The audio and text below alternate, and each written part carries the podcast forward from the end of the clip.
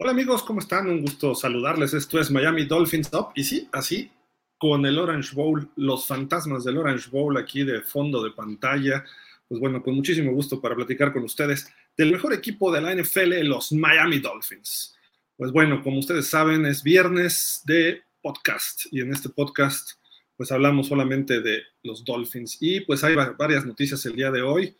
Eh, con respecto a movimientos de jugadores, también ya estamos a dos días de enfrentar a los gigantes, hay algo de historia en, ese, en esa eh, rivalidad. Y pues vamos a hacer un desglose de los dos jugadores que hay movimientos. Pero primero, vámonos a lo que le truje Chencha, el partido contra los gigantes. Aquí está el reporte de lesionados de los neoyorquinos. Eh, como ven, está bastante extenso. Tres jugadores fuera, tres linieros ofensivos. Pobre de Daniel Jones. Creo que se van a dar un festín los Dolphins otra vez con eh, los sacks. Ahí vemos a Lemieux, vemos a Michael Schmitz y sobre todo a Andrew Thomas que están fuera del partido, no entrenaron en toda la semana. Saquon Barkley está cuestionable, es probable que juegue, pero sin linieros ofensivos a lo mejor no se quiere arriesgar Brian Dable a meterlo. Eh, también vemos cuestionable a Bellinger, el ala cerrada, y al Micah McFarren del tobillo, eh, también está cuestionable. Brightwell si iba a jugar, Maquitan, iba Evan Neal, qué bueno que juegue Evan Neal porque es malísimo eh, Oyulari, este linebacker, y también está Wendell Robinson, que bueno que ellos parece que sí van a estar en el partido. Pero bueno, estos son los gigantes que a final de cuentas pues no nos tiene por qué importar mucho lo que pase con ese equipo. Nosotros tenemos que hacer lo nuestro y acá es donde están los movimientos interesantes. Ya entrenaron los dos de arriba, tanto Robert Jones como Nick Needham, pero de forma limitada. Ellos regresaron esta semana de la lista de lesionados y estuvieron limitados todos los tres días y no van a jugar todavía este partido, lo cual siempre es aconsejable llevárselo lento. Luego vemos ahí un liniero a Lester Cotton que va a estar cuestionable, mismo que Jalen Phillips, quizá Jalen Phillips sí lo veamos jugar, y también a Connor Williams. Creo que estos dos son los más importantes de la lista, que los podamos tener, porque los dos hicieron falta el domingo pasado ante los Bills. Luego Braxton Berrios va a estar seguramente, ya está recuperado, solo estuvo limitado un día, de Sean Elliott también. Así de que ustedes se preguntarán, ¿dónde anda Terron? Pues Terron Amstead se fue a la lista de lesionados, cuatro partidos con su problema de rodilla, eh, mínimo cuatro semanas. Lo, lo lógico es que a la quinta semana lo activen. No es nada que se pierda la temporada, pero sí lo que parecía que era algo sencillo, pues está complicando, ¿no? Y Teron Amstead, pues ahorita vamos a desglosar un poquito quién es Teron Amstead en los Dolphins, ¿no? Porque hay bastante tema que, que rascarle en este sentido, pero bueno, ahorita vamos con eso, porque la otra noticia de hoy es justamente aquí.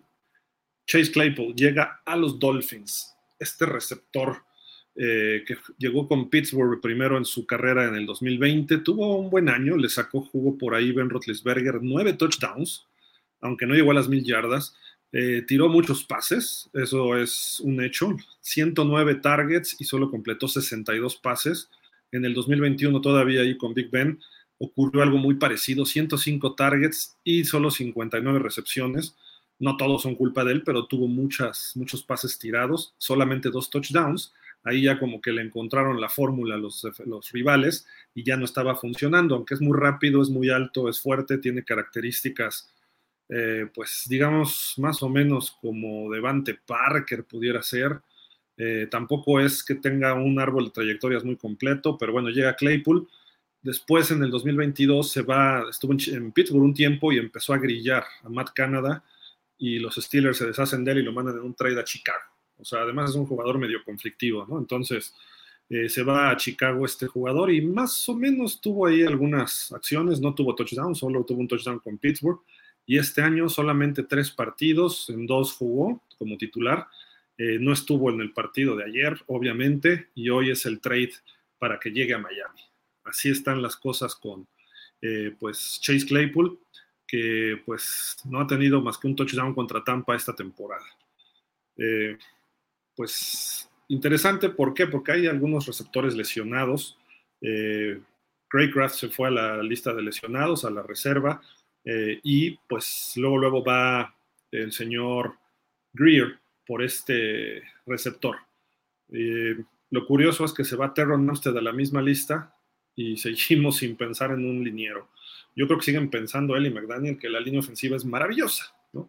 Pero bueno, vamos a desglosar antes de esto precisamente lo que es el contrato de Terron Amstead. Aquí lo tenemos. Terron Amstead firmó con los Dolphins en el 2022 por cinco años, lo vamos a tener hasta el 26. Cinco años, 75 millones de dólares.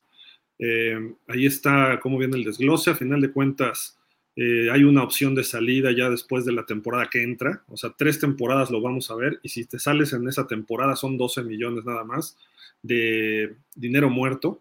Si te sales ahorita, va a quedar un dinero muerto como de 39 millones. Entonces no podemos ni deshacernos de Terron Amstead por el momento. Así de que está muy complicada esta situación. Lo vamos a ver este año, probablemente el año que entra. Eh, pues esto fue lo que firmó el señor Greer. Ahora, no es de los contratos más altos de la liga, pero sí de los Dolphins. Ahorita vamos también a platicar un poco de, esa situación.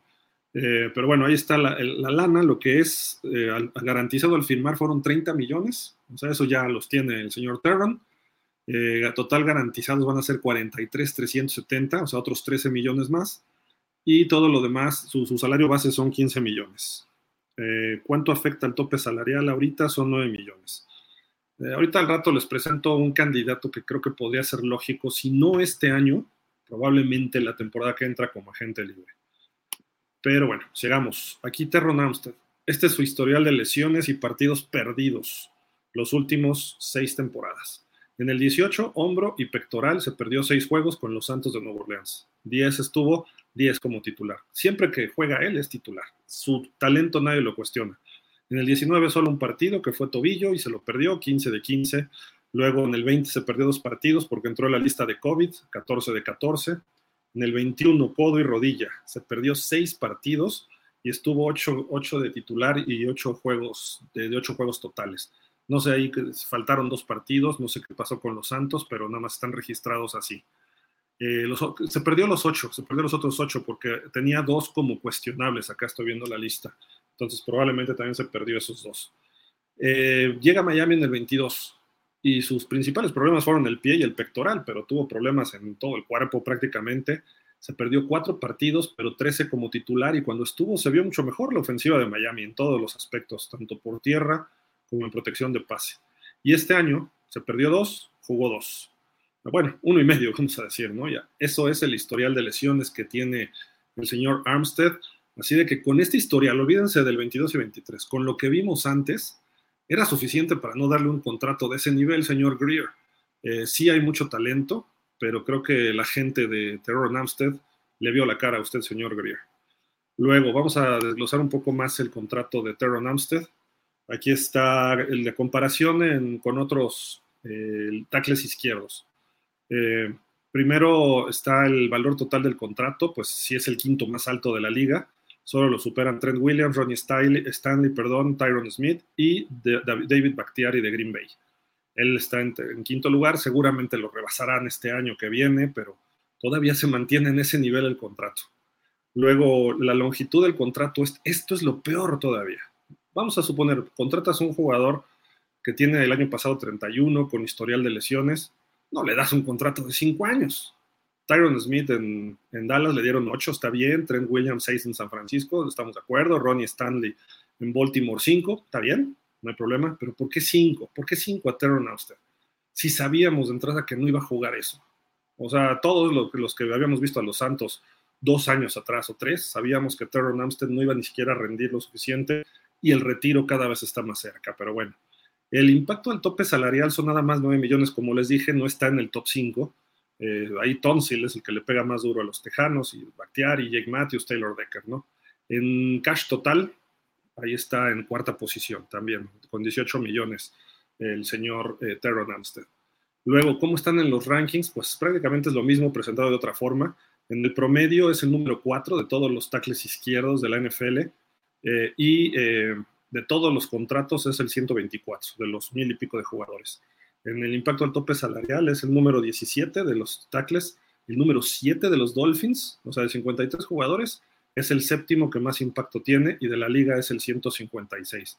Y en cash es el número 4 también en cuanto a los tackles izquierdos y número 64 en total de toda la NFL. Así están los, los números. Y pues aparte del desglose que teníamos, casi no se ve, pero del desglose que teníamos de lo que sería las lesiones, contratos, etcétera. Aquí está el porcentaje de jugadas de Armstead. Denme un segundito, tengo que hacer más grande esta pantalla porque ahí sí ni con lupa se alcanza a ver. Pero bueno, el importante es el porcentaje al final, la, última columna, porque vienen los juegos que estuvo, los juegos que se perdió, los juegos como titular, etcétera, ¿no? Pero el problema no es ese, sino el porcentaje. Este año nada más ha estado en el 38% de las jugadas ofensivas de los Dolphins. El año pasado abajito del 70%. En Nueva Orleans, 42.8% y así le dieron contrato. ¿eh? en, fin. en el 20, casi el 80%, en el 19, 87.58%.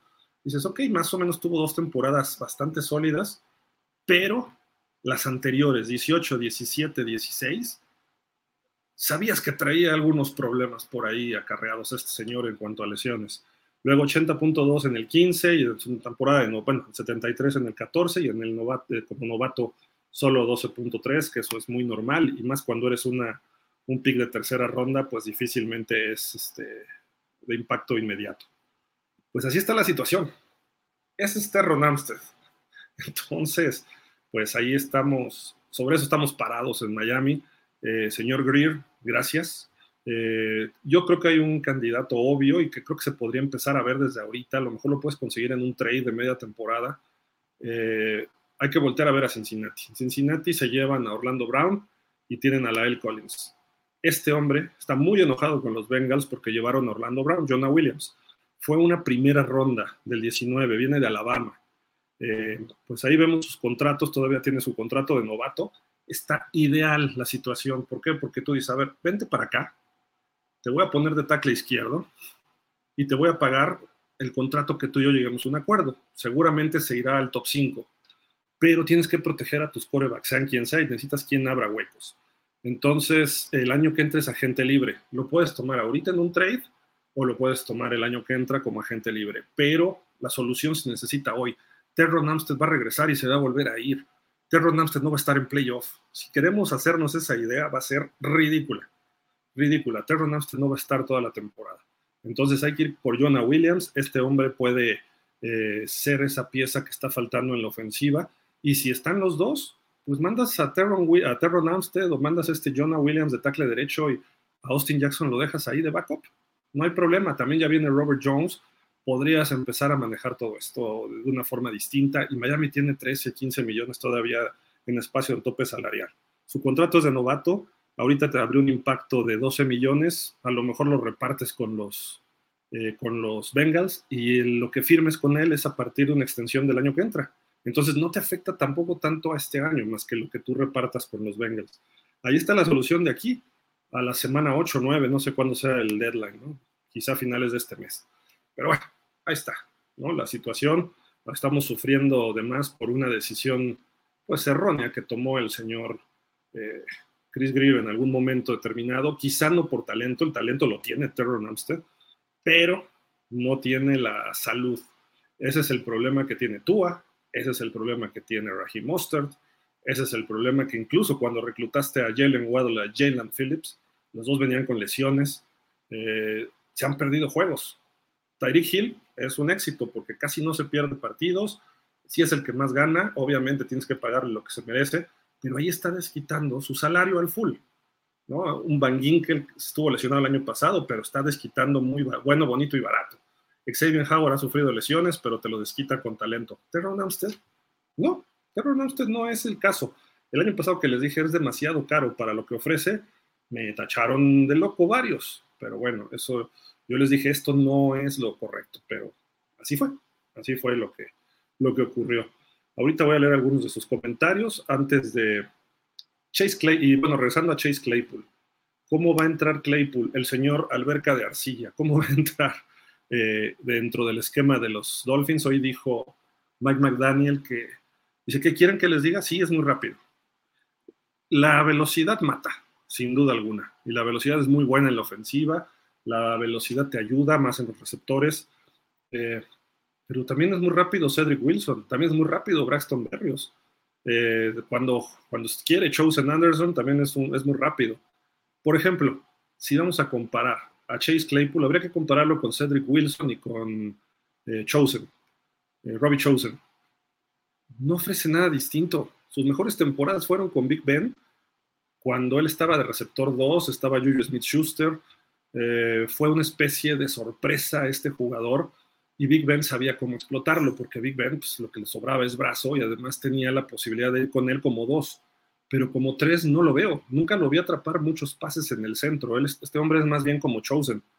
Es un Devante Parker, corre recto y a ver qué pasa, ¿no? Entonces, ¿cómo va a entrar en este sistema? Quizá nada más esté ahí ahorita de, de apoyo en lo que regresan Craycraft y no me acuerdo cuál es el otro, pero a mi gusto aquí ya quedó claro que no tiene la menor intención el señor McDaniel de meter a mi muchacho Cedric Wilson, no lo va a utilizar y esa es una tontería muy grande de su parte, porque Cedric Wilson puede hacer las trayectorias adentro, puede ir largo, puede ir afuera, puede hacer los hitch, puede hacer los comebacks, puede hacer los screens. Eh, este hombre no tanto, puede hacer screens y puede hacer rectos, de algunas otras trayectorias más o menos profundas. Para eso tenemos al Chita, para eso tenemos a Waddle.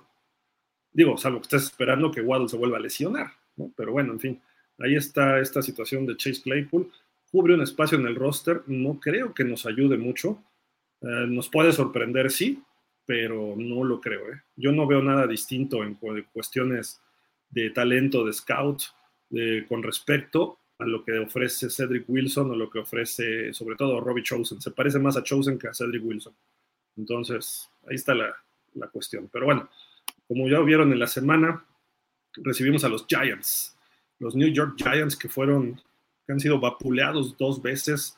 Este equipo no ha tenido la ventaja en toda la temporada, por lo menos su ofensiva, cuando ha estado en el campo, nunca ha podido tener la ventaja.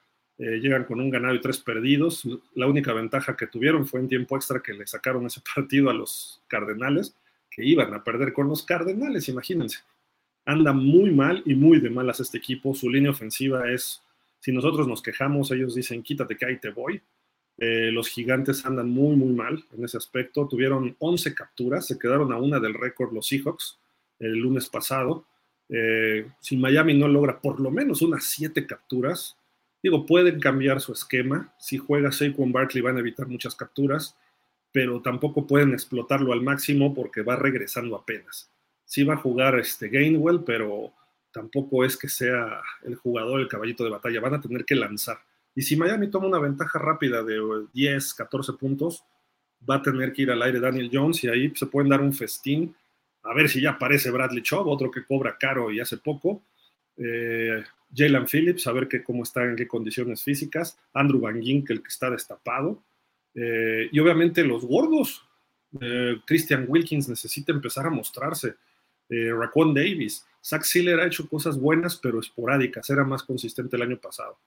también ya habló el señor eh, Big Fangio en la semana de que pues tenemos que hacer mejores cosas. ¿A poco?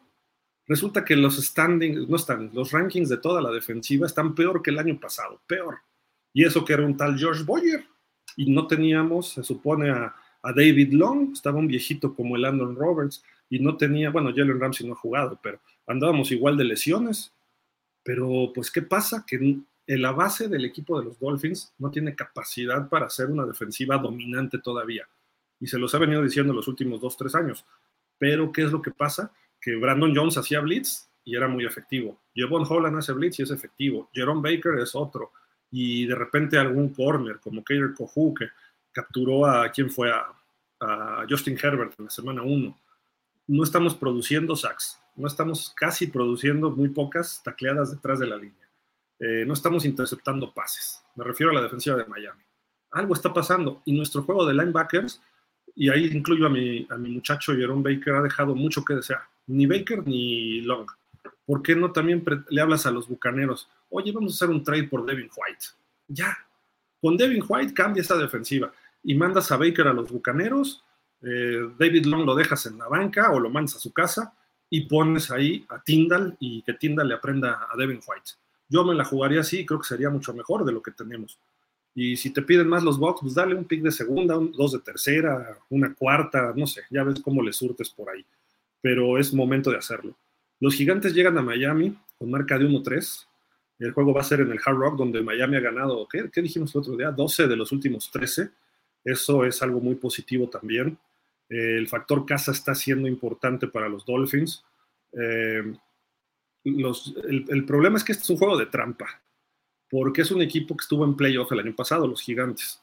Eh, lideran esta serie, pueden estar muy mal y de repente nos pegan. Recuerdo un juego en el 94, 95, que llegaron a Miami y nos ganaron 17-7 o 17-10 y no había forma que nos ganaran. Eh, creo que una vez con Ricky Williams les pegamos, hace dos años les ganamos, que, también llegaba medio recuperándose de lesiones Saquon Barkley, no jugó Daniel Jones, estaba lesionado. Eh, y otro partido que creo que lo ganó Shula en sus épocas. 7-3 los Giants en esta serie y han ganado cuatro de los últimos cinco, incluyendo aquel partido de el último Eli Manning que ganó este, en el 2019 o una cosa así. En el 21, como les dije, ganó Miami en Miami y salen favoritos por 11 puntos.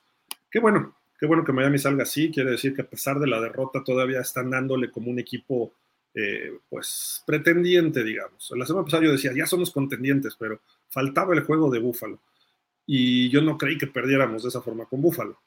Pero la realidad es que nuestra línea está mal, mal y de malas.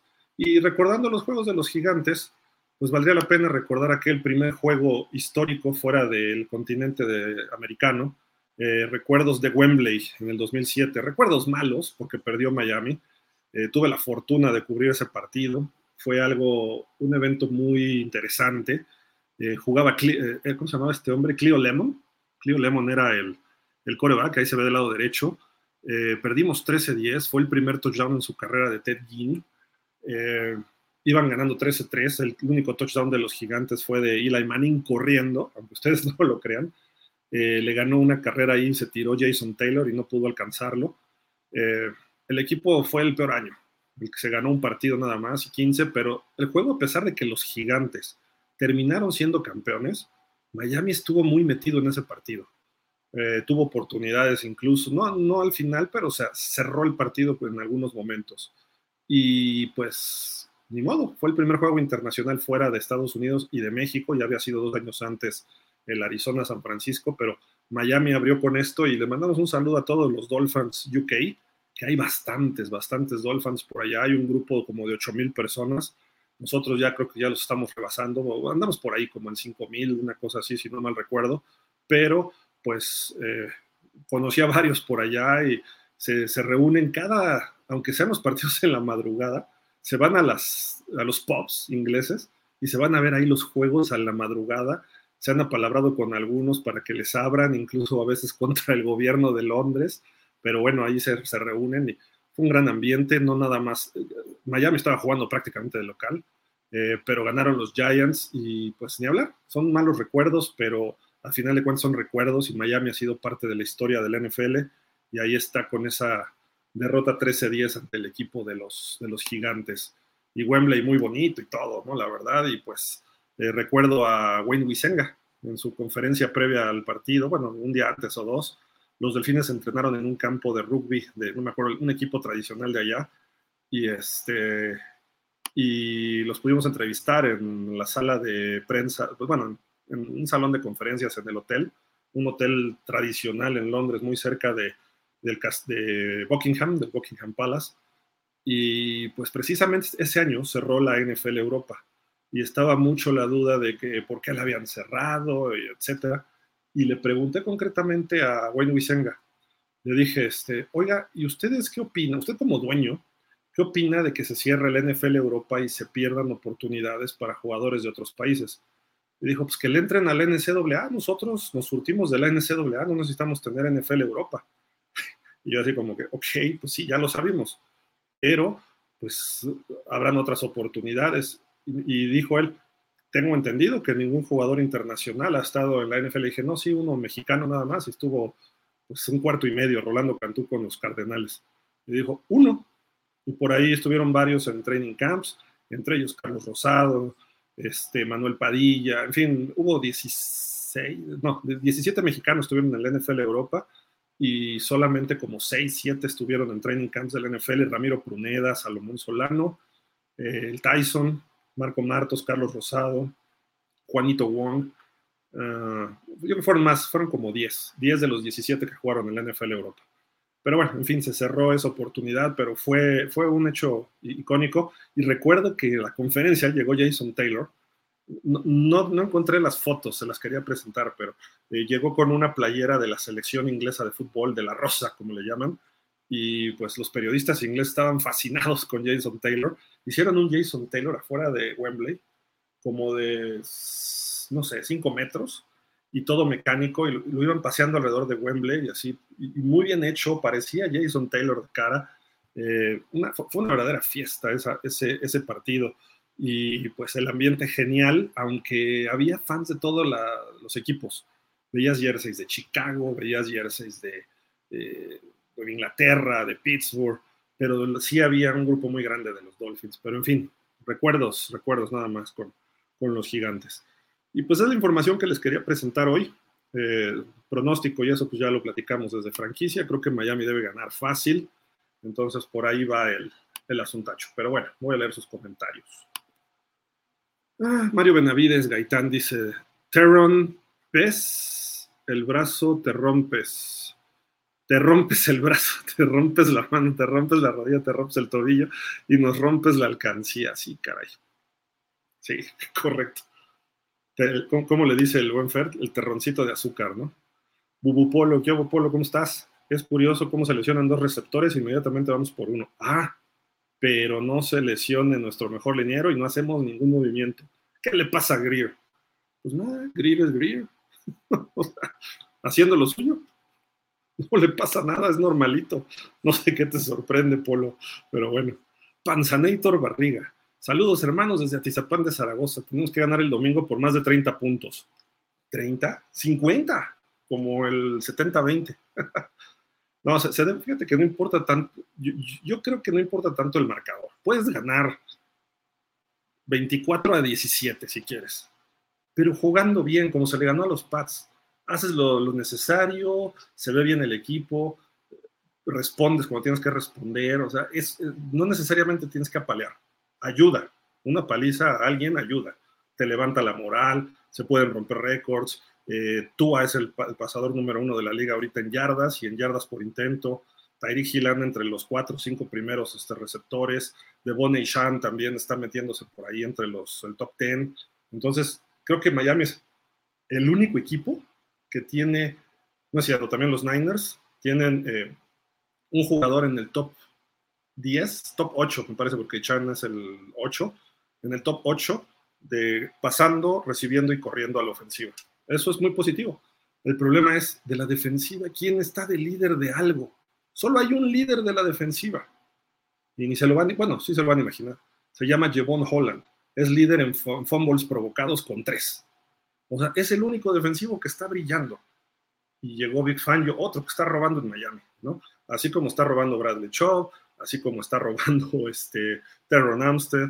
Eh, podemos incluir a Big Fangio, el coordinador defensivo, que está sacando, por lo menos sé que igual de salario que Mike McDaniel. Y por lo menos McDaniel tiene la ofensiva número uno de la liga, o no sé si cayó a la dos, pero tenemos en, en esos rangos estamos. Pero la defensiva es la 25 y le estás pagando eso, ok, van cuatro juegos, pero cuatro juegos ya es una cuarta parte de la temporada. De aquí al final se empieza a acelerar las cosas. Y si no hay un ajuste real, en tres semanas contra Filadelfia, aguas, ¿no? Entonces, sí sería conveniente una paliza para recuperar la moral. Y luego la semana que entra contra Carolina también. Pero bueno, una paliza, con que sea un 30-10, creo que sería convincente. Yo esperaría un 38, dije que 45-17, sería más o menos lo que tú dices, ¿no? 31, 32 puntos, 32 puntos. Entonces yo estoy de acuerdo. Y además nos sentiríamos bien el lunes otra vez, por lo menos a ver quién nos aguanta una semana. Mario Benavides, ¿qué podemos esperar de Greer? Las incongruencias donde la secundaria de los Dolphins que contrataron 20 jugadores no, y esos no se hizo uno. Vamos a contratar 5, Stephen Ross, para que se siga garantizando la mediocridad, acá sigue, la mediocridad. Dice por acá Mario Benavides, todo parte de la indiferencia del dueño de los delfines, estos mercachifles, lo único que les importa es el dinero y el prestigio. Ah, por lo menos no están como las chivas, ¿no? Los jugadores de las chivas no se saben todo el chisme, pero bueno, por lo menos no se van de fiestas ahí este, con, con muchachas en sus concentraciones, ¿no? Perdón, pero ando medio mal de la garganta. El asunto es, eh, creo que los jugadores de Miami sí se entregan en general. Yo no he visto apatía. A veces por ahí uno que otro, ¿no? Pero eh, a lo mejor están cansados, a lo mejor están medio lesionados. No es que sean jugadores apáticos. El problema es, tampoco les pagan muy bien a todos, ¿eh? O sea, realmente están pagados a la baja todos cuando ya le deberías pagar a Will, quizá Wilkins esté un poco decepcionado y por eso no esté jugando lo que debe, porque no le han dado su contrato. Eh, no sé, creo que por ahí va el, el, asunto, ¿no? Vamos a ver si, si la defensiva empieza a funcionar, si eh, Tua también viene un contrato a final del año, a lo mejor lo dejas con su quinto, hay que ver. Una cosa es ganarle a los Broncos actualmente y otra cosa es jugarle a Búfalo. Hay que ver cómo se comporta con Gigantes. Tienen dos, tres defensivos buenos hay que ver qué pasa con Panteras. Yo no dudaría que Tua tenga un buen partido esta semana y la que entra. Pero el problema, yo no, a mí no me interesa medir a Tua en esos partidos. Tua es mejor que esos equipos. O le va a ir muy bien ahí. Tua hay que medirlo contra Filadelfia. Hay que medirlo contra quizá los Pats. Los Pats, aunque perdieron dos jugadores importantes, ¿no? Pero Kansas City, que si bien no es una defensiva que me asuste, pero en un tiroteo contra Patrick Mahomes a ver cómo se comporta Tua. No necesariamente que lo gane pero por lo menos que esté metido en ese tiroteo, sería algo muy valioso para los Dolphins, que Tua levante la mano y diga, le competía el mejor quarterback de la NFL y le, perdimos en tiempo extra o perdimos al final, sacó el partido él, como el año pasado le sacó el juego eh, Josh Allen. Eso sería algo positivo para la versión de Tua. Pero en fin, ojalá y pelearan con más ganas, sí estoy de acuerdo. Creo que falta más. A veces sí se ve cierta apatía, quizá por momentos. Daniel Berry Sports. Yo, yo, vale Daniel, ¿cómo estás?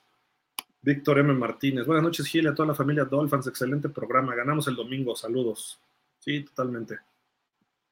Dice por acá Javi Rolca. Hola, Gil. Este juego debe servir para retomar confianza. Sí. Ahora,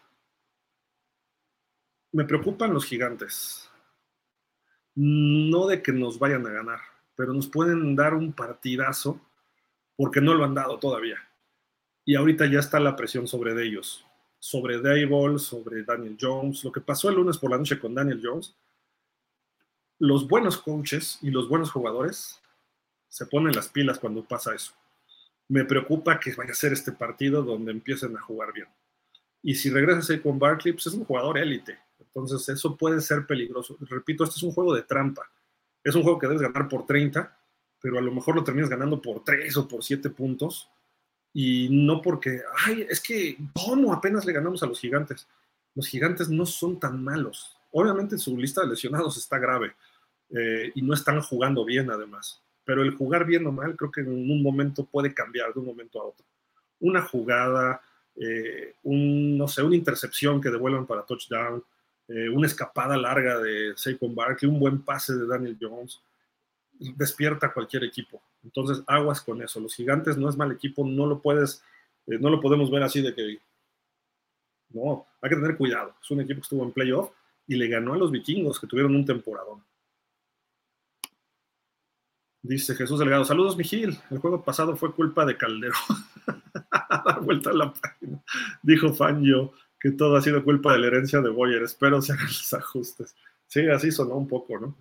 Pero pues Boyer, por lo menos los últimos tres partidos con los Bills, ganamos por dos, perdimos por tres y perdimos por tres. Sí, metieron 19, metieron 32 y metieron 34, pero no son 48. O sea, ojo, no son los 48 puntos. Por lo menos evitó dos touchdowns en los de Buffalo, ¿no? O sea, por lo menos les, les redujo el... Además, en el playoff hubo un touchdown defensivo. Aquí ni ni por error hubo chance de hacer un touchdown defensivo. Entonces traigan a Boyer, no, no es cierto. Mario Benavides, entonces Claypool es malito, entonces para Greer es muy talentoso. no digo que sea malito, pero tienes que trabajar con él. A lo mejor Wes Welker puede ayudarle a mejorar ciertas cosas. Eh, el sistema le puede beneficiar, le puede beneficiar, pero el asunto es que creo que en la lista está muy atrás. Yo no veo ninguna diferencia con Chosen eh, creo que es mejor Cedric Wilson que él.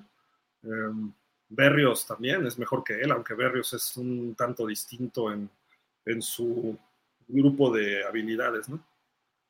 Entonces, ya, en fin. Dice Mario Benavides, ah, ya entendí, ¿quieres hacer pipí? ¿Eh? ¿Cómo?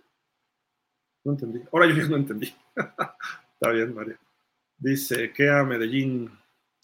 Siento que Terron ya está muy viejo y es hora de retirarse. Sí, pero se tiene que retirar él, no lo puedes cortar, porque si no nos vamos a cargar.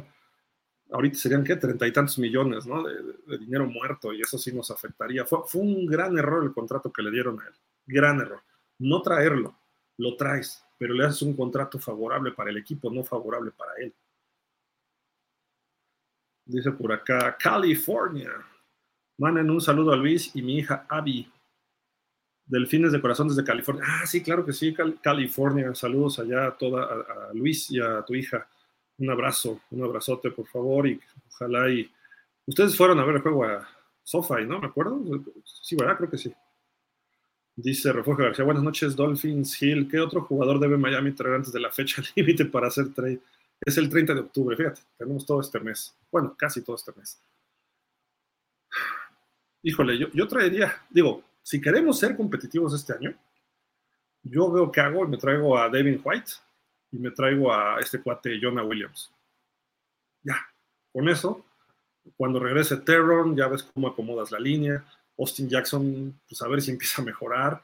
Robert Jones va a estar ahí. Entonces ya va a haber más nombres, pero te traes a alguien que esté en su momento, en su quinta, en su cuarta temporada, que va a pelear por un contrato mejor y le vas a ofrecer un contrato tú a largo plazo, a mediano plazo por lo menos, y que puede ser un liniero que vas a tener seguro. Digo, se puede lesionar cualquiera, pero no tanta frecuencia como Terron. El problema es que todo el mundo siempre nos ha dicho, es que cualquiera se lesiona. Pues sí, cualquiera se puede lesionar, estás bloqueando y te cae alguien en la rodilla, ¿no? Eso pasa. Pero, como le pasó a Terron, ¿no? Es una lesión que a lo mejor si Terron hubiera estado sano, no es una lesión que a lo mejor ameritara estar fuera cuatro semanas. A lo mejor unas, a lo mejor esta semana se la perdía en lo que se rehabilitaba y todo. Donde yo, si, si, si, hubiera, si hubiera roto algún ligamento, estaría fuera el año.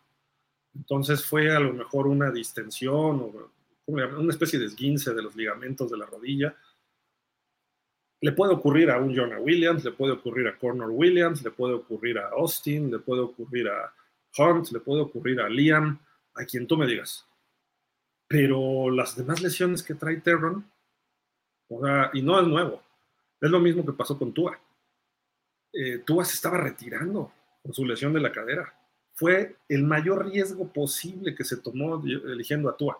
Ha funcionado y ha crecido Tua. Eh, afortunadamente este chavo tiene esa, ¿cómo se dice? Esa resiliencia y se levanta ante las lesiones y ahí va. Pero tenía sanísimo a Justin Herbert, tenía sanísimo a Jalen Hurts, eh, incluso a Jordan Love, que a mí no me gusta tanto, pero tenías a otros tres muy sanos. Entonces, decide, o sea, prácticamente ves todos los jugadores, quién se lesiona más, y ese es el que va a elegir. ¿no? Y lo hemos dicho de broma, pero es en serio. O sea, así parece que elige a sus jugadores. Entonces, yo me iría, si vas a traer jugadores, linebacker interior, tendría que ser alguien de alto calibre. Eh, no vas a traer tampoco ahí un bulto, ¿no? Este, y un liniero ofensivo tienes que traer. Receptores y eso, creo que se dio, ahorita les digo exactamente qué pasó, cuál fue el trade por este, fue, fue barato el trade por este hombre de eh, Chase Claypool. Pero de todas maneras, o sea, no, no, no, necesariamente tienes que estar haciendo trades por jugadores de este, de este tipo, ¿no? Eh, miren, aquí está el trade, fue los Delfines de Miami anunciaron, el boletín aquí dice que llegaron a acuerdos, un término de trade con los Osos de Chicago por el receptor Chase Claypool y una séptima ronda del 2025, o sea, ni siquiera del año que entra, sino del 25, en intercambio por una sexta también del 2025. Realmente está, no, pasa nada. Ni la sexta ni la séptima, salvo que le pegues así de chiripa, te van a marcar un cambio en, tu franquicia. Entonces, te traes a Claypool gratis prácticamente, ¿no? Entonces, a ver si funciona. Si no funciona, puede ser como este guardia del año pasado, Isaiah Wynn, que no perdió Miami realmente nada. Y, hay chance de que pegue el brinco. Ya ha demostrado algunos flashazos este hombre, ¿no? Entonces creo que por ahí. Pero bueno, dice Refugio García, el coordinador defensivo de los gigantes, Wing Martindale, compara la preparación para los Dolphins con dormir como un bebé. Cada dos horas me despierto y lloro, sí. Es que la, ofensiva de Miami es, es explosiva y tiene con qué. Y ahora con el Chan, se está poniendo más interesante.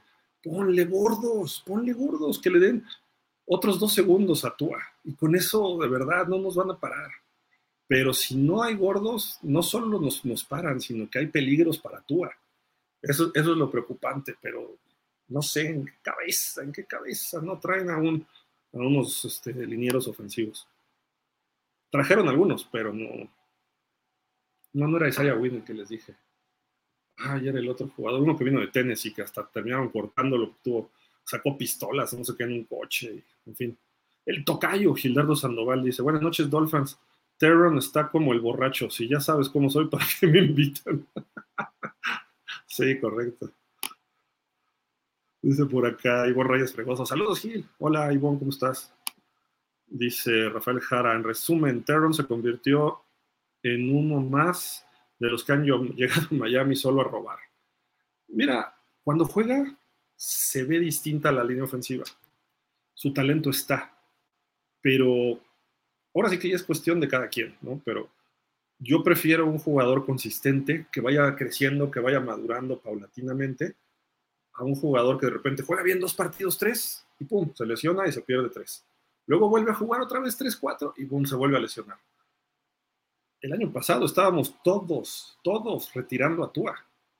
¿Por qué no retiramos hoy todos a Terron? Terron, ya retírate, ya, deja de robar a Miami, o sea, llévatelo, porque si él se retira, a lo mejor el, el impacto al tope salarial se reduce, ahí los contratos tienen algunos movimientos, nada más digamos que hay una especie de liquidación. Entonces, ahora sí que como decían los caquitos, ya se va. No, los chifladitos, perdón, ¿no? Del, del chavo del 8. Ya se va, ya se va. O sea, y no por, no por falta de talento, repito. Tráete un Jonah Williams, el, el cuate va a jugar 5 o 6 años más a un buen nivel. Por lo menos su siguiente contrato, 4 años, va a estar a su nivel. Después de eso, a lo mejor ya entra en terrenos de Terron, en Terrons, ¿no? Pero, pues, a ver. Dice por acá, Refugio García, el mariscal de campo de los Dolphins, Tua Tongo Baloa, habla del corredor de Bon Echan. Entiende la pelota como la palma de su mano. Órale. Sí, pues tiene, tiene muchos talentos naturales, su velocidad, su, visión. O sea, no, no solo es la explosividad, lo que hemos visto, sino que empieza, va leyendo el hueco y tiene esa, esa habilidad que muchos jugadores la van desarrollando en profesional por la velocidad que hay en profesional, este cuate ya la trae. O sea, eso no tiene, ya no lo va a aprender, ya lo trae. Eh, era como en su momento Marcus Allen de novato. No lo quiero comparar con él porque es un Hall of Famer o con Eric Dickerson o Barry Sanders, ¿no? Pero eso ya lo traen los jugadores. El talento ese sí lo comparo con esos jugadores. el talento de estar, estar checando el hueco y de repente, ¡pum!, sobre él. Y además, si se cierra el hueco, frenar y cambiar. Eso no lo hace cualquiera. Entonces, eso, eso es lo que, lo que se le ve a Devon Shan dos, tres partidos. Cuando acabe la temporada podremos hacer un análisis mucho más eh, objetivo, más, más justo de lo, que, de lo que él ha mostrado. Dice Javier Rolca, Miami gana 35-10. Ok, me gusta, me gusta. Dice por acá California, creo que la NFL ya sabe quién va a ser campeón equipos amafiados y referees vendidos para ayudar a equipos sin duda. no, hombre. Todo el mundo está hablando de eso, ¿no? Del juego de Kansas contra Jets, eh, de lo que ha pasado en playoff, el año pasado también entre Kansas y Cincinnati. Perdón. Pero es muy difícil arreglar una liga como la NFL. Tienes 22 jugadores en el campo. O sea, ¿para qué vas a arreglar un partido? para ganancias económicas. ¿De quién? ¿Del dueño? Si dice, es que con las, con las apuestas, ¿cuánto se lleva la NFL de apuestas? Nada. Ya le está sacando dinero a los casinos. ¿Por qué? Porque ya le meten patrocinio. Ya no necesita que las apuestas le, le pudieran dar algo. Los jugadores. Tú, por ejemplo, pones a Patrick Mahomes, que gana cincuenta y tantos millones de dólares por temporada y le dice, oye, te ofrezco 500 mil dólares por vender un partido. O sea, así como, no. O le dices eso a, mm, ¿qué te gusta? Peyton Manning en un Super Bowl contra los, contra los Santos. Que hay cosas sospechosas, sí, sí las hay. A veces hay incongruencias. Eh, los coaches a veces son muy necios, muy tercos. Eh, yo, yo, bauticé como el necio a Mike Marks de los Rams. El cuate no le funcionaba el juego terrestre, ahí estaba necio, necio, como Jimmy Johnson. Jimmy Johnson lo vivimos nosotros. Es que hay que correr el balón, hay que correr el balón. A ver, ¿tienes a Emmitt Smith aquí? No. Tú lo tenías en Dallas, aquí no lo tienes. Tu mejor corredor es Karim Abdul-Jabbar o este Cecil Collins. Eh, quizá este cuate JJ, JJ Johnson, algo así. Stanley Preacher era tu fullback ni siquiera nos acordamos quiénes eran los corredores de los Dolphins en esas épocas. Tienes línea ofensiva, gordos, como Nate Newton, como Mark Twinney, como Mark Stepnowski, que pegan y ganan el golpe. No. Tenías a Richmond Webb, a Kit Sims, a Tim Rudy, que eran protección de pase. ¿Para qué? Para proteger al 13. Si tienes eso, ¿por qué te pones de necio con querer correr? Es como la línea que tenemos ahorita. O sea, no puedes poner un sistema de, pases donde tú tengas que estar en la bolsa parado cinco segundos. Lo van a matar si lo pones así. Tiene que ser un sistema pa, pa, pa, pa. Uno, dos, tres segundos y el balón ya está en el aire. Porque si no, van a medio matar a Tua. Esa es la realidad. En ese sentido le doy mucho más, eh, mucho más razón a lo que está haciendo McDaniel, a lo que hizo en su momento Jimmy Johnson. Y hay coaches que se aferran a su estilo y ese estilo les dio triunfos, pero si no te adaptas, también mueres. Don Shula ganó Super Bowls con defensiva sólida y corriendo el balón. Smash Mouth, Smash Football, a golpes en los 70s. Luego llega otro Super Bowl con lo mismo, corriendo y defensa y con un quarterback que mandaba bombazos locos como David Woodley y si no funcionaba metía stroke. Perdió el Super Bowl, sí, pero llegó a un Super Bowl así. ¿Por qué? Porque adaptó a lo que él tenía. Y luego llega, llega Dan Marino y su, esquema en dos años, bueno, ni siquiera en dos, llegó al Super Bowl en el 82 y en el 83 cambió todo su esquema para un tipo que traía un cañón de brazo, como le decían, la bazooka de Pittsburgh, ¿no? Eh, fum, fum, fum, puro balazo. Y el, lo convirtió en el mejor coreback de la NFL. Lo explotó hasta donde pudo, le faltaron otras cosas, pero eh, eh, explotando justo eso, por eso Shula es el mejor coach de todos los tiempos eso no lo va a hacer Bill Belichick nunca. Eso a lo mejor Andy Reid se le parece más en eso a Shula que, Bill Belichick. Bill Belichick ya vimos, nada más ganaba con Brady. Quítale a Brady de la jugada y no puede. A lo mejor por ahí tuvo una temporada ganadora o dos. Y pare de contar. No es que no sepa ver el juego, pero es un coach común. En cambio, Brady, ¿cuántos partidos le sacó? Esa es la diferencia. Pero bueno, a lo que voy es, es muy difícil poder eh, controlar, manejar, manipular un partido. A lo mejor en ciertas jugadas y los referees pues pudieran sentir presión a veces de, estar de visitantes, pudieran darles línea, pero los equipos buenos se imponen hasta, hasta eso. esa es la, la, realidad, ¿no? Queda Medellín. Ahora Claypool aprenderá a jugar en equipo, sí, creo que eso es importante. En Pittsburgh no lo hizo mal sus dos primeros años, pero en Chicago, en su último año, cuando ya no estaba Rotlisberger, se dedicó a las grillas, ¿no? Y lo cambiaron a Chicago y ahí no pudo. Chicago está en otro proceso. Llega a Miami un equipo que ya está establecido. Entonces ahí se va a tener que, o te alineas o te vas, ¿no?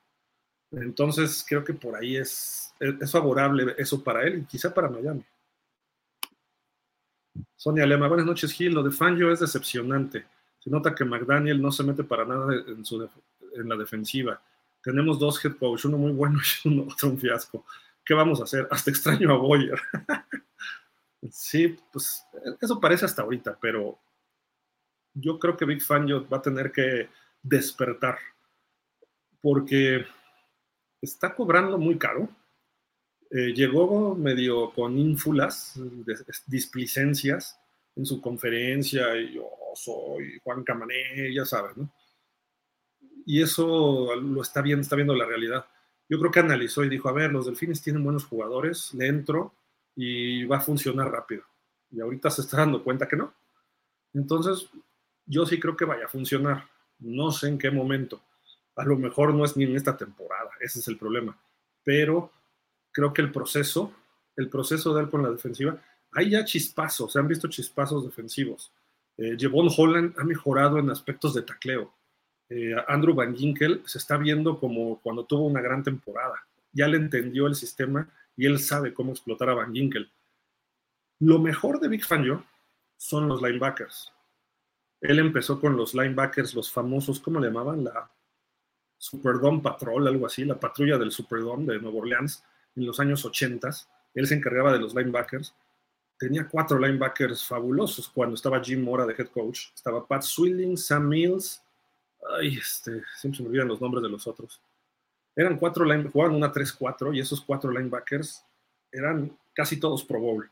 En el 87, que tuvieron una temporada de 12, 13 ganados, y a partir de ahí él empezó a sentarse como un gran coordinador. Y si tú ves su experiencia, donde ha llegado, ha habido grandes linebackers. La gran pregunta es, ¿él hizo a los linebackers o los linebackers lo hicieron a él? ¿Por qué? Digo, Jerome Baker pues, tuvo sus buenas épocas en colegial, se ha visto con chispazos en, con Boyer y con Flores. Eh, David Long es un linebacker pues, de complemento, nunca va a ser un linebacker líder. Tyndall estuvo en una defensiva muy sólida como era la de los Bulldogs de Georgia, campeones, pero acá ni siquiera lo está metiendo a jugar, que quizás es el que más talento tenga, natural o físico. Entonces dices, a ver, aquí no hay un linebacker dominante que pueda dar la cara por, por Big Fangio. Eso es lo que creo que le está fallando y él está esperando que Baker y Long hagan lo que no pueden hacer. Y ya estoy empezando a creer un poco lo de Baker porque le sacaba jugo, y al igual que a muchos otros jugadores de la defensiva, le sacaba jugo Flores y le sacaba jugo Boyer. Algo que tienen ellos, y digo, yo no soy jovencito ni mucho menos, pero un coach joven eh, capta más rápido las cosas y tiene la habilidad, en teoría, algunos no, en teoría, de adaptarse y empezar a ver las cosas y decir, a ver, este cuate no puede por aquí, y cambian y se adaptan y hacen otras cosas. Big Fan yo no. Big Fan yo es de los viejitos tercos, necio, él es el macho alfa de, la, sala de juntas, él es el macho alfa en el palco de prensa, bueno, en el palco de coaches, él es el macho alfa el que tiene que mandar y yo lo hago así, ustedes tienen que hacerlo así. Y si tus jugadores no lo pueden hacer así, por X, Y o Z razones, por falta de talento, porque tienen otros talentos. O sea, es como si yo tratara, llega McDaniels y le dice a tú, a tú, tenemos que mandar pases de 45, 50 yardas, por lo menos uno cada tres jugadas. ¿Quién se atrevería a decir eso? O, quién le va a decir a, a Trevor Lawrence, juega un estilo tipo Lamar Jackson y tienes que correr cada dos jugadas.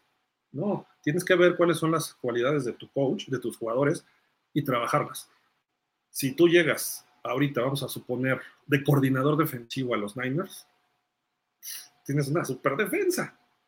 Dan Quinn es buen coordinador y sabe de defensas, pero cuando llegó a los Cowboys, pues ya había talento. Algunos veteranos, había una combinación ahí medio rara y pues movió dos, tres piececitas y funcionaron. No es que sea un genio, ya estaba el equipo formado. Habían dejado ir a Jalen Smith, etcétera, y luego llega Trevon Dix y llega Michael Parsons. ¡Wow! Todo el mundo habla de Dan Quinn y es la octava maravilla. Pues no, no lo es. O sea, simple y sencillamente tienes grandes jugadores. Por X o Y llegaron en la agencia libre, llegaron en el draft. Ahí el mérito pues, es del señor Jerry Jones, de los drafts que ha tenido. No es tanto de él. Saca Dan Quinn de la jugada y pone a, a un Gildardo X y va a hacer cosas parecidas, a lo mejor hasta, hasta más elevadas, ¿no? Porque a lo mejor eh, llega un coach más joven de 35 años y es más activo, es más agresivo, más, eh, no sé, o sea, más dinámica su defensa que la de Quinn. Y la de Quinn es dinámica, pero Quinn ya también tiene su historial. Entonces, lo mismo, imagínate Fangio. Fangio es más de la generación de Andy Reid y de todos estos coaches, ya creo que está arriba de los 60 años. Tomlin, por ejemplo, tiene 51 y es head coach y ya lleva un largo historial en la NFL. Si Tomlin te lo traes de coordinador defensivo, quizá tampoco se adapte por lo que ha hecho históricamente, pero ustedes le dan crédito a Mike Tomlin del éxito que ha tenido en Pittsburgh. Si me dicen que sí, créanme que doy final al video. ¿no? Él heredó un equipo y se quedó con un quarterback Hall of Fame que le salvó la chamba, por no decir el trasero, durante 10 años.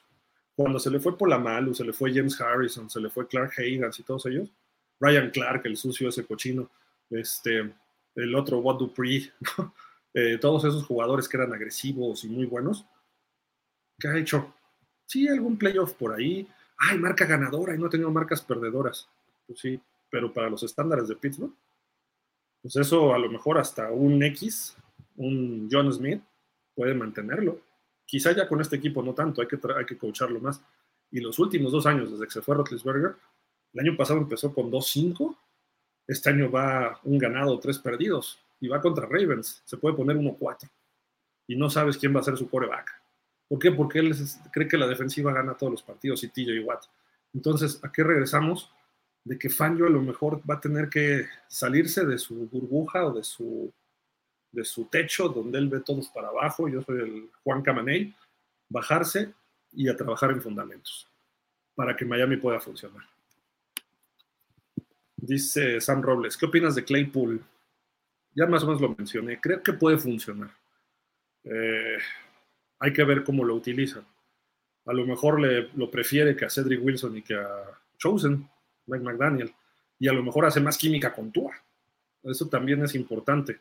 Yo creo que Tua no, no sabe hacer mucha química con otros receptores que no se llamen Tyreek o Jalen. Difícilmente hace química con otros.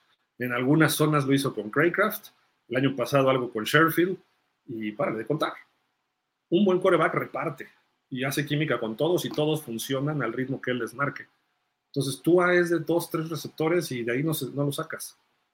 Eh, dependerá de tú a cómo lo incluya a Claypool o cómo sigue excluyendo a Cedric Wilson o cómo excluye a Chosen o cómo excluyó a Gesicki o cómo excluyó a, este, no sé, bueno, a Wilson, a Cedric Wilson, ¿no?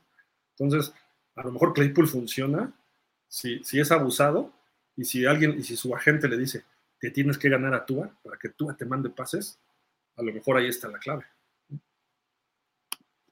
Dice por acá Sonia Lema, McDaniel se le nota la frustración con Fangio, ver a su ofensiva anotando en grande y luego ver a la defensiva recibiendo en grande.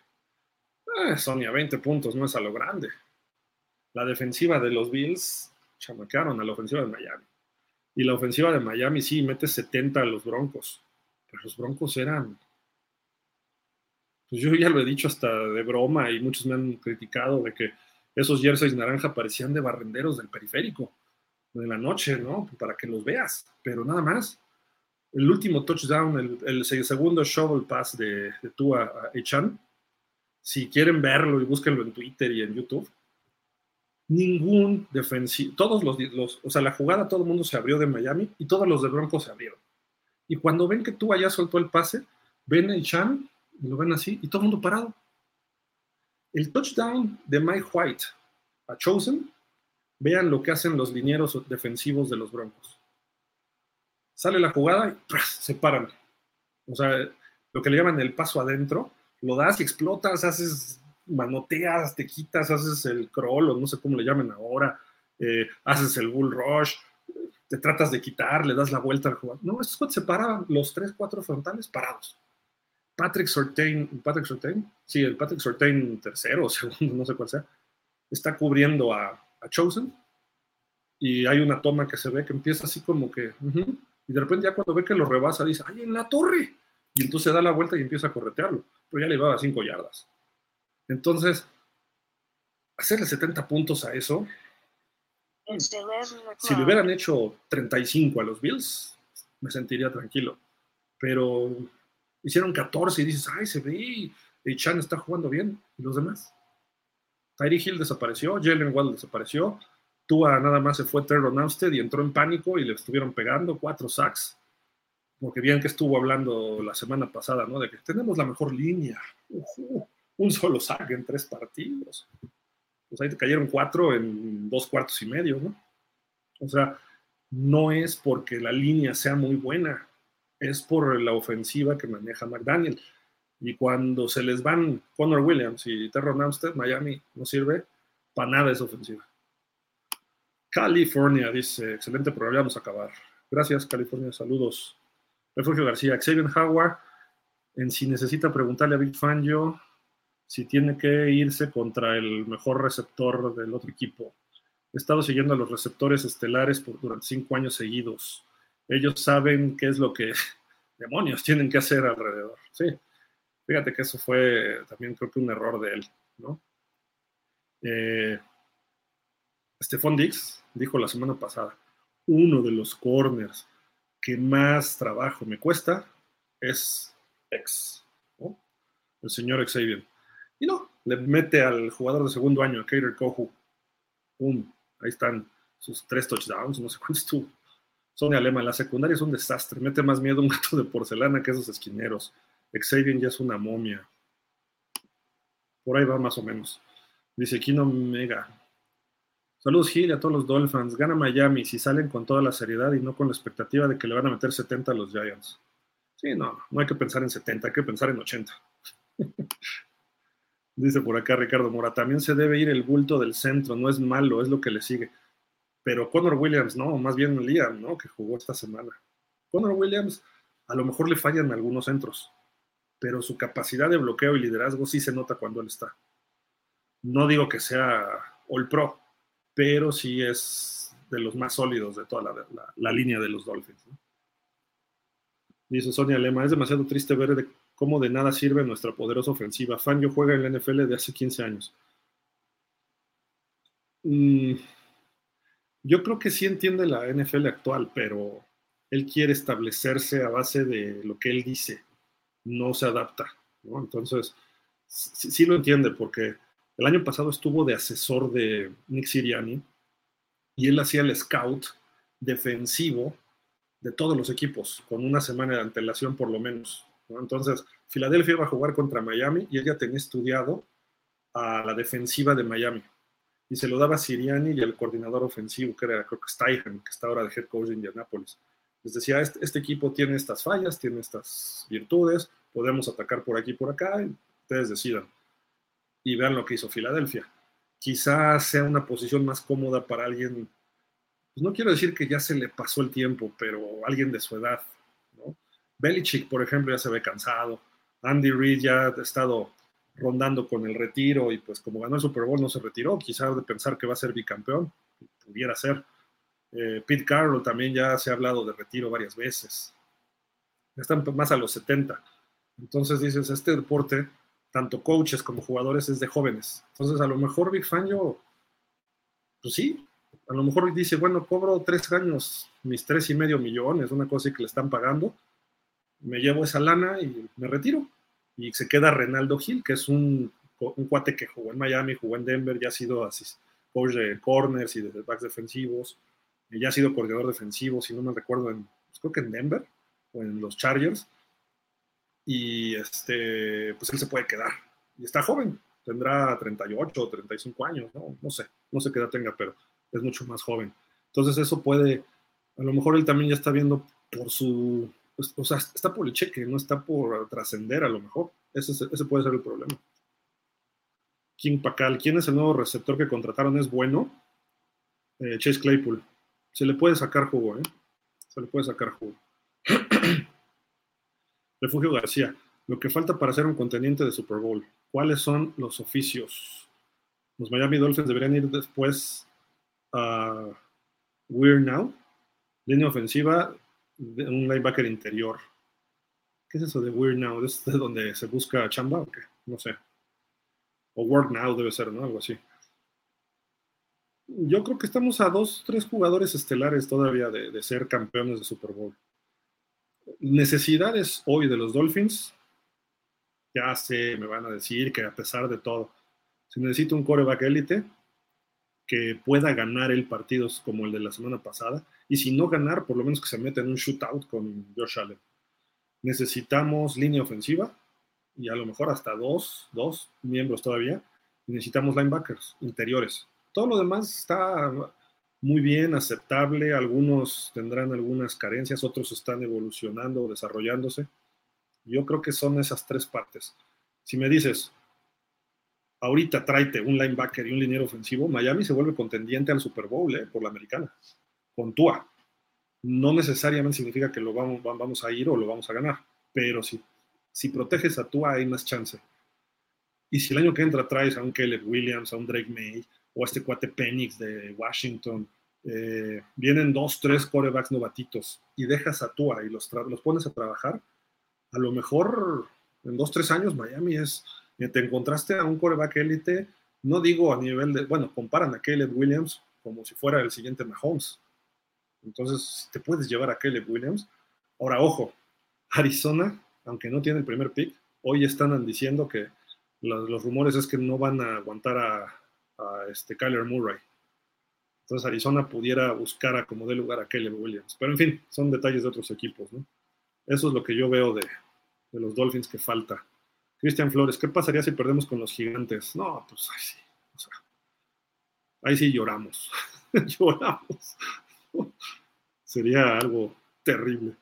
Jürgen Max, cierto lo que comentas del partido de Denver. Personalmente veía fatigados a los jugadores porque se notaba que hacían el menor esfuerzo posible. Pero bueno, eso no es culpa de Miami. No, no, totalmente no. También tienes que hacer las cosas. A veces está totalmente solo un receptor y fallas el pase, ¿no? O está el hueco y el corredor no lo explota rápido y se cierra y te taclea, ¿no? Eh, al principio Denver nos dio algo de batalla, ¿eh? más o menos un, cuarto, un cuarto y cachito. Ahí se despegaron los Dolphins. Más o menos lo que nos aplicaron los Bills, nosotros se los habíamos aplicado a los, a los Broncos. Pero bueno, eh, esperemos que nos caigan varios Broncos para poder estar. Señores, va a temblar. hasta luego, bye. Vámonos.